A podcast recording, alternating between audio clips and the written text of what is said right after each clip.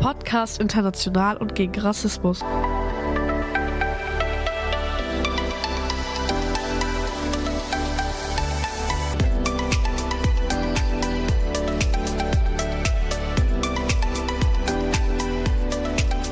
Wir sind von der Gesamtschule Münster Mitte. Heute am Mikrofon sind Maxi, Lukas, Clara. und Karl.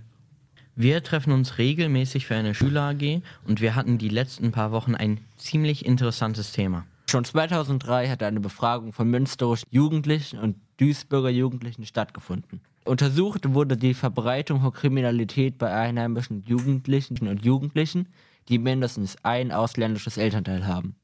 Bei jugendtypischen Delikten gibt es ein großes Dunkelfeld, das heißt, sie werden nicht entdeckt. Je nach Deliktsbereich werden etwa bei Gewalttaten aber mehrere junge Männer registriert, als es nach ihrem Bevölkerungsanteil zu erwarten wäre. Im Podcast wollten wir von der Juristin und Forscherin Franziska Hasselbach mehr über die Jugenddelinquenz wissen. Sie hat eine Studie ab 2002 bis 2019 ausgewertet. Heute im Studio ist Franziska Hasselbach. Guten Tag. Guten Tag, danke, dass ich hier sein darf. Sie sind ja eine wissenschaftliche Mitarbeiterin der Uni Münster. Wie ist denn das Thema Ihrer Doktorarbeit? Ja, ich promoviere hier an der Uni, nachdem ich Jura studiert habe. Und zwar zu dem Thema, ob Menschen mit einem bestimmten Migrationshintergrund ein höheres Risiko haben, strafverfolgt zu werden. Und das Ganze mache ich mit Daten der Studie Kriminalität in der modernen Stadt.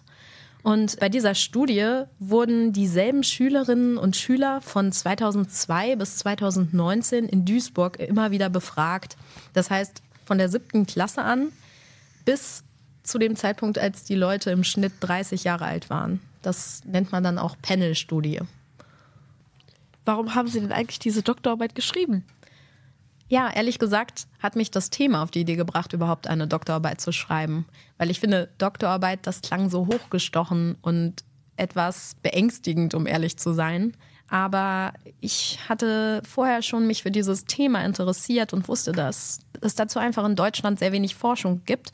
Und ich war damals als studentische Hilfskraft am Lehrstuhl für Kriminologie beschäftigt und hatte eben Zugriff auf diesen Datensatz. Und damals gab es eben einen akademischen Rat, also eine Person, die eben auch an der Uni da gearbeitet und gelehrt hat, der hatte seine Doktorarbeit darüber geschrieben, ob Leute mit einem bestimmten Migrationshintergrund straffälliger sind oder nicht als Jugendliche ohne Migrationshintergrund.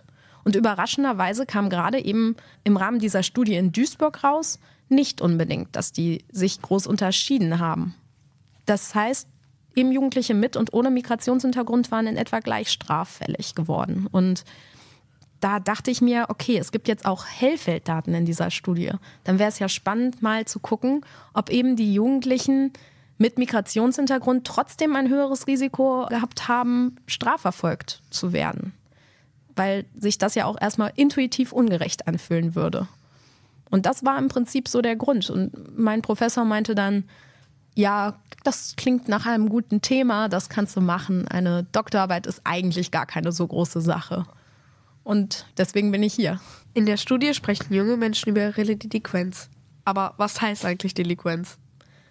Delinquenz ist erstmal ein sehr sperriger Begriff, den die meisten im Alltag vielleicht nie gehört haben. Die meisten Menschen würden erstmal denken, okay, ich bin Kriminologin, dann sprechen wir über Kriminalität. Aber Delinquenz heißt erstmal nur, dass ein bestimmtes Verhalten unter Strafe gestellt wurde in einem Strafgesetz. Und dann ist dieses Verhalten delinquent. Und nur dann, wenn dieses Verhalten dann auch entdeckt wurde von der Polizei und dann auch verfolgt wird, dann nennt man das Ganze Kriminalität. Also wenn es offiziell wird. Und wie wird ein Verstoß gegen das Gesetz überhaupt bekannt? Ähm, ja, wie ich eben schon sagte, geht es ja darum, dass die Polizei davon erfährt. Das heißt, äh, von allen Taten, also von der ganzen Delinquenz, kann sie nicht erfahren. Und ein Großteil verbleibt im sogenannten Dunkelfeld. Und der Teil, der eben der Polizei bekannt wird, das nennt man Hellfeld. Äh, die Polizei kann eben ermitteln und kann auch proaktiv eben Kontrollen anstellen, wenn sie einen Verdacht hat meistens. Aber die meisten Straftaten, die gelangen über die Bevölkerung ins Hellfeld. Das bedeutet, dass Bürgerinnen und Bürger Strafanzeige stellen und dann erfährt die Polizei davon. und dann ermittelt sie.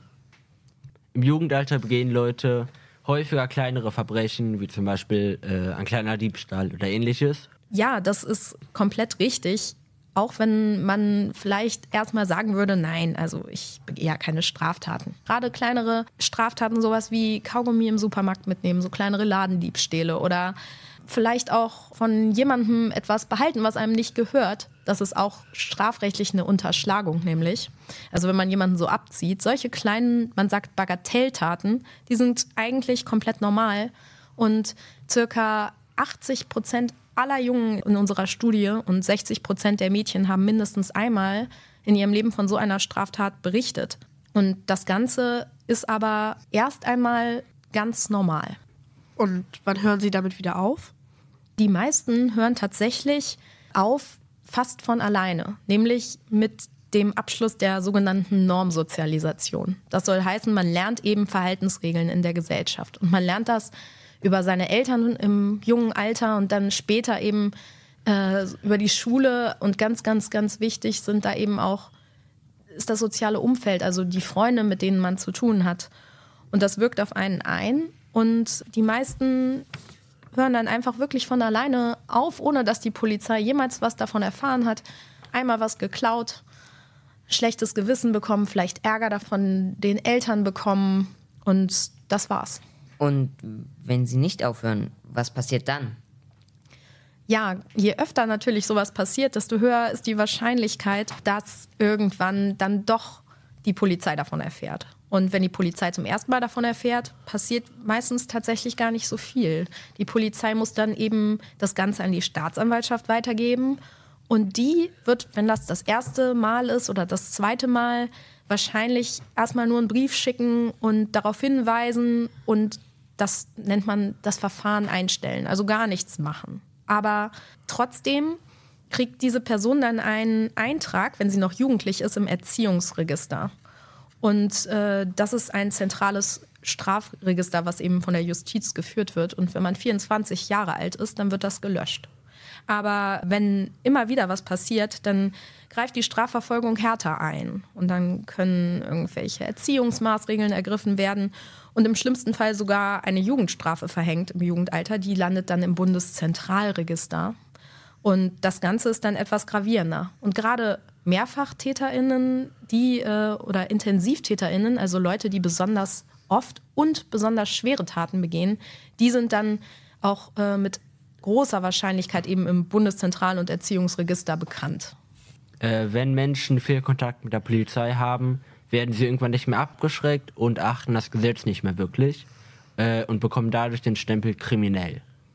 Es ist tatsächlich so, dass das Ganze ein Teufelskreis ist. Eigentlich haben wir Strafrecht, um Straftaten zu verhindern, würde man meinen. Das nennt man den Strafzweck der Individual- oder Generalprävention, sagen JuristInnen. Das heißt, man soll aufhören, Straftaten zu begehen und andere sollen auch keine Straftaten begehen. Aber in, wenn immer wieder ähm, eben eingegriffen wird, dann nimmt irgendwann die Person auch dieses Bild von sich in, in sein oder ihr Selbstbild auf und definiert sich selbst als kriminell und das nennt man Labeling.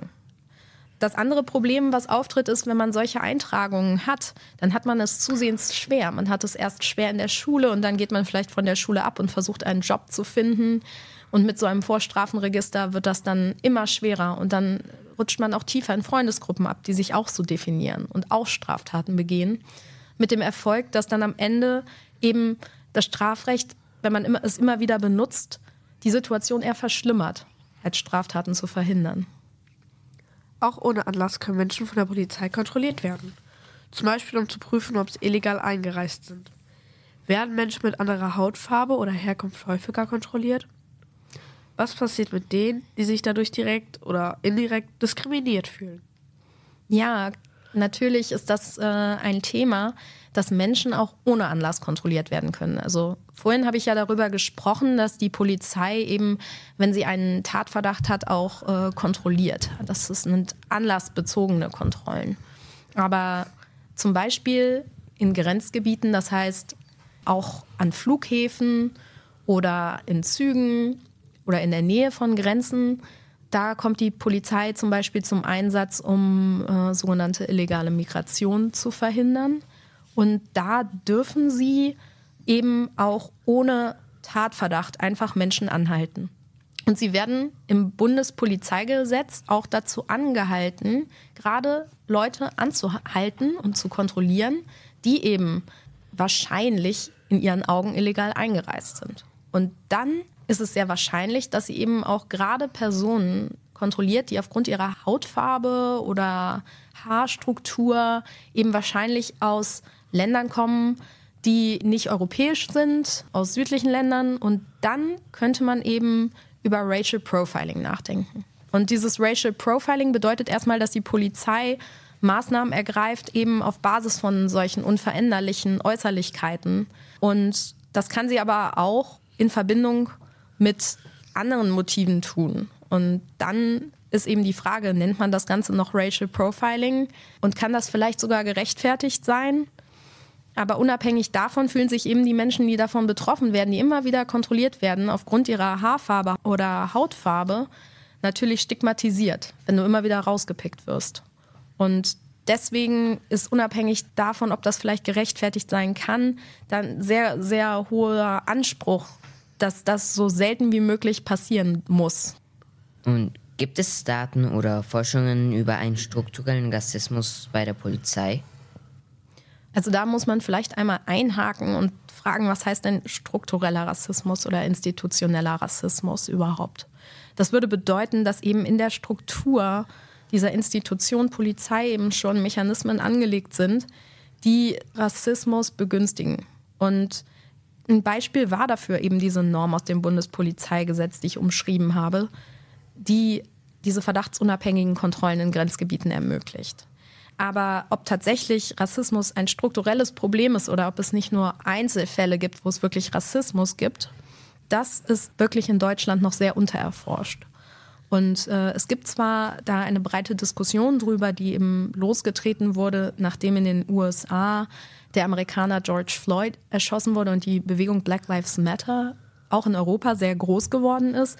Und damals ähm, sollte eben so eine Polizeistudie angestrebt werden, aber das hat der damalige Innenminister Horst Seehofer eben abgeblockt. Und mittlerweile gibt es eben doch eine Studie, die vom Bundesinnenministerium in Auftrag gegeben wurde, jetzt unter Nancy Faeser. Und diese Studie heißt Motivation, Einstellungen und Gewalt im Alltag von Polizeivollzugsbeamten. Aber die thematisiert vor allen Dingen ob PolizistInnen rassistische Einstellungen haben, aber auch, was sie zum Beispiel im Alltag für Gewalt gegen sie erfahren, was für Motivationen sie innehaben. Untersucht also nicht wirklich, ob es dieses strukturelle Rassismusproblem gibt. Ja, und äh, es gibt eben aber einzelne Hinweise, die darauf hindeuten, in der sogenannten ethnografischen oder qualitativen Forschung. Das heißt, da gibt es Forschende, die Interviews mit PolizeibeamtInnen durchführen, teilnehmende Beobachtungen.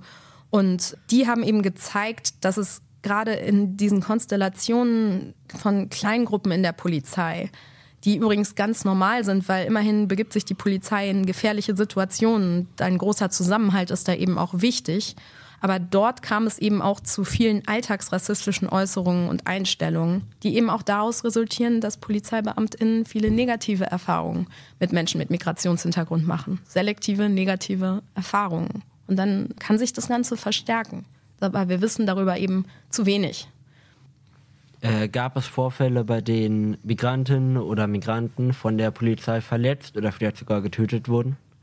Äh, tatsächlich gibt es da zahlreiche Einzelfälle.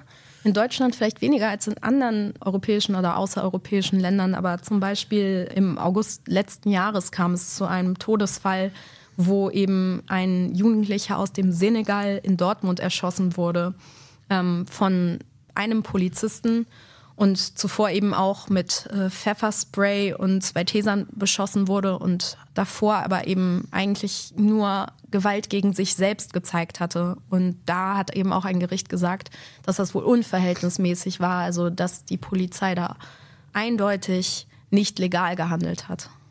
Müssen sich die Polizistinnen und Polizisten dafür vor Gericht verantworten? Also prinzipiell müssen sich Polizistinnen und Polizisten auf jeden Fall dafür verantworten, für solche Fälle immer.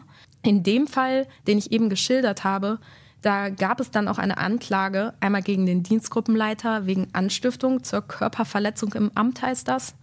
Die beiden Polizistinnen und Polizisten, die den Taser und das Pfefferspray eingesetzt haben wegen Körperverletzung im Amt. Dieser Begriff im Amt zeigt, dass es eine besonders schlimme Straftat ist, weil man eben eine bestimmte Verantwortung inne hat, wenn man dieses, man sagt, Gewaltmonopol inne hat. Also die Polizei ist die einzige Behörde, die äh, eben legal Gewalt anwenden darf. Und deswegen ist das eben besonders schwer. Und ja, der Schütze wurde wegen Totschlags angeklagt. Aber solche Strafverfahren sind eben immer sehr, sehr zeitaufwendig. Das heißt, da kam auch noch kein Urteil. Und ein Problem in solchen Strafverfahren ist, die werden sehr oft, natürlich nicht diese Extrembeispiele, aber wenn kleinere Vorfälle passieren, das wird sehr, sehr oft einfach eingestellt von der Staatsanwaltschaft. Im Allgemeinen werden Polizistinnen und Polizisten als sehr, sehr glaubhafte Zeugen, sehr vertrauenswürdig eingestuft. Und außerdem gibt es dieses Phänomen, dass viele PolizeibeamtInnen nicht gegeneinander aussagen, sondern mauern. Also man sagt auch diese Mauer des Schweigens. Und das macht eine Strafverfolgung oft sehr schwierig. Aber ich denke, in diesem Fall, in diesem Extremfall, kann man davon ausgehen, dass es zu einer Verurteilung kommen wird. Vielleicht sollte ich noch den Einwurf erwähnen, dass ich eben mein Wissen über solche Fälle auch nur aus den Medien habe. Darüber habe ich keine wissenschaftlichen Daten. Franzis Haslach, wir danken Ihnen für das Gespräch. Ja, vielen Dank euch. Es war mir eine Freude, hier sein zu dürfen.